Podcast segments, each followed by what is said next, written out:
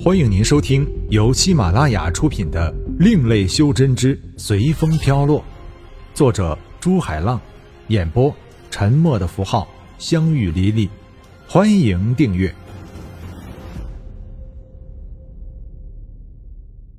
第六十五章：魔神的堕落。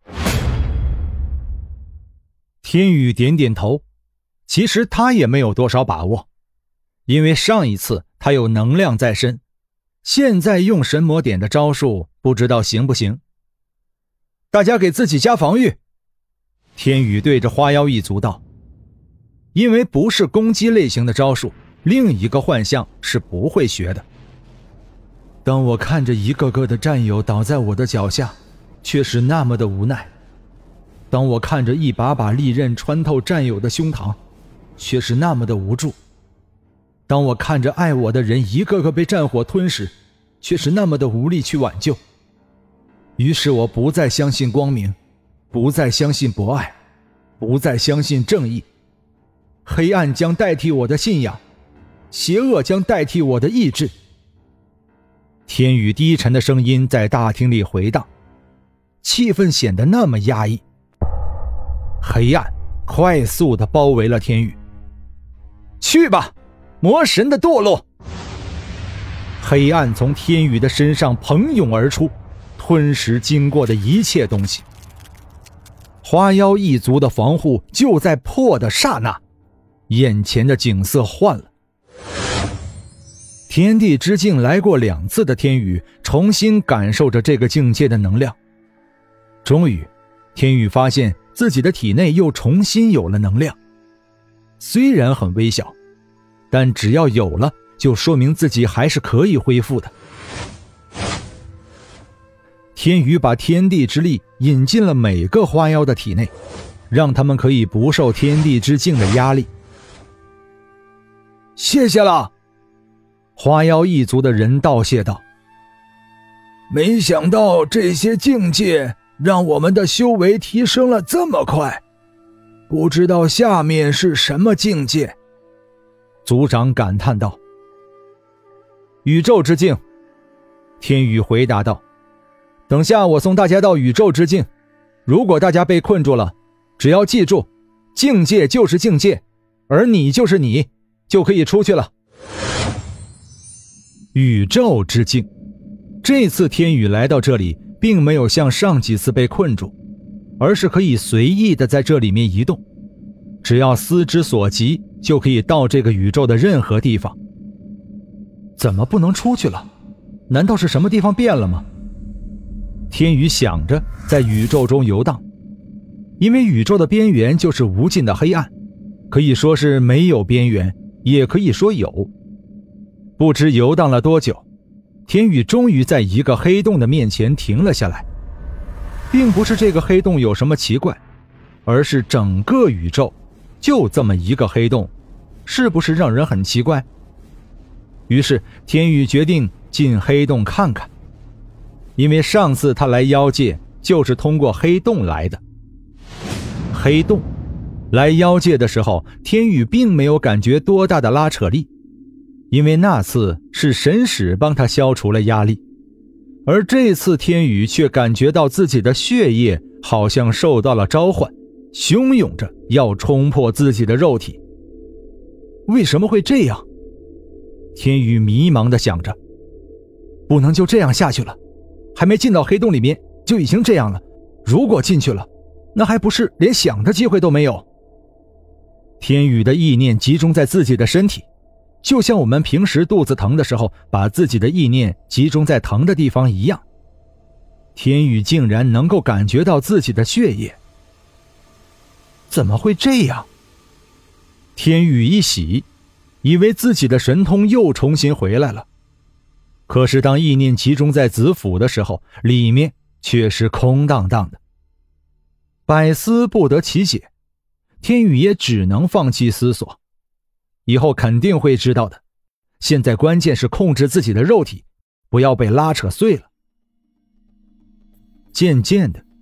天宇明显感觉到身上的压力小了很多。黑洞是吞噬一切光的，里面根本看不出能量的色彩。如果天宇现在能看到光的话，会发现自己的身上什么时候有了一层金色的光芒包裹着自己。那只有神才能有的神光。也许大家现在也和天宇一样不得其解吧？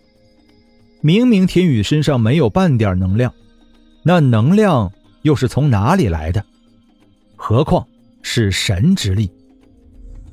黑洞仿佛没有尽头一般，天宇不知道自己在黑洞里飞了多久，反正感觉已经很久了，但还是没有看到尽头。于是天宇准备先在黑暗中休息下。本来也可以不休息的，因为天宇现在用的是宇宙之镜给予的力量，可以说是无穷无尽的。但人就有这么一个习惯，做事情久了，即使还可以再做下去，也要先休息一下，喝点水或者抽根烟什么。本来以为黑洞就像一个通道，即使一时还没到尽头，但直径应该只有表面这么大。但当天宇寻找黑洞边缘的时候，才发现，原来自己被困在黑暗中了，整个一个虚空，除了黑暗，什么也没有。没有办法，既然找不到食物，那么只能继续往前走了。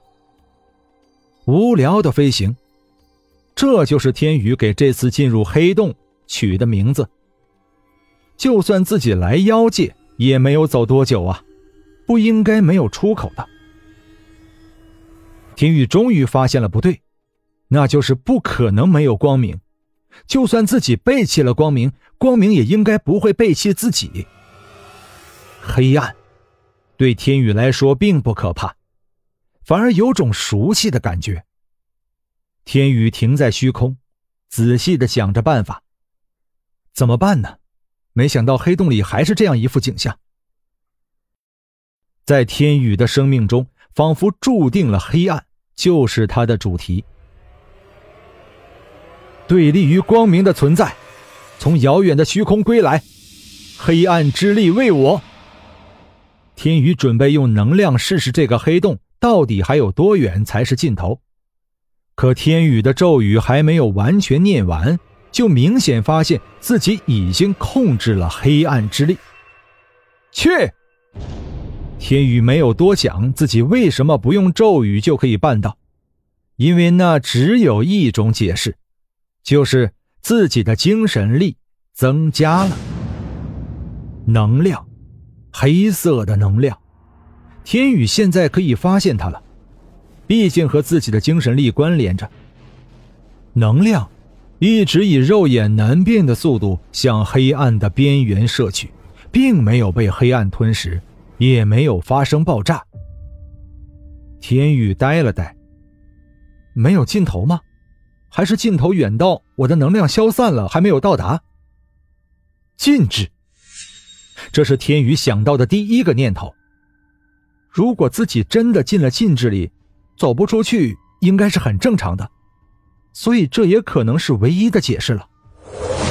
天宇停在虚空中，放出自己的心神，慢慢的扩展，再扩展。黑暗，还是黑暗。难道不是禁制？如果是禁制的话，这个禁制也设得太大了，不会是哪位高手的大手笔吧？天宇一时已经忘了，本来他就在禁制里。就在天宇即将放弃、将要收回心神的时候，他感触到了一个东西，一块像石碑一样的东西。思之所及，人已至。人人都追求道，可何为道？人人都追求不死，可何为不死？道亦非道，不死即已死，到头来还不是虚空？追求那虚无缥缈的东西。何不去掌握自己可以触及的东西？舍弃真我，重拾真我，为真不变。石碑上这样写道：“何为道？追求那虚无缥缈的东西，何不去掌握自己可以触及的东西？为真不变。天宇第一次感觉到了人生的无味，原来自己一直追寻的都是虚空。瞬间，父母、小玲、老哥、李维、方婷、阿土从天宇的脑海闪过。虚空吗？哼，哼，原来我的努力却是在为抓住那些虚无缥缈的东西。天宇自嘲道。可我要抓住什么？抓住什么？天宇喃喃道。很多的背影在天宇的脑海中清晰起来。花蕊，阿峰，彭毅。原来我要抓住的东西还那么多。天宇自问道。马上，天宇又想到自己原来一直都没有在意过还存在的东西，一直在追寻那些已经失去的东西。懂了吗？虚空中传来一句雄厚的声音：“谁？”天宇被声音从沉思中拉了回来。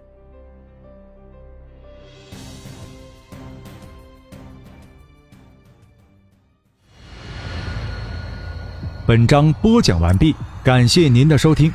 如果您喜欢的话，欢迎订阅专辑，下集更精彩。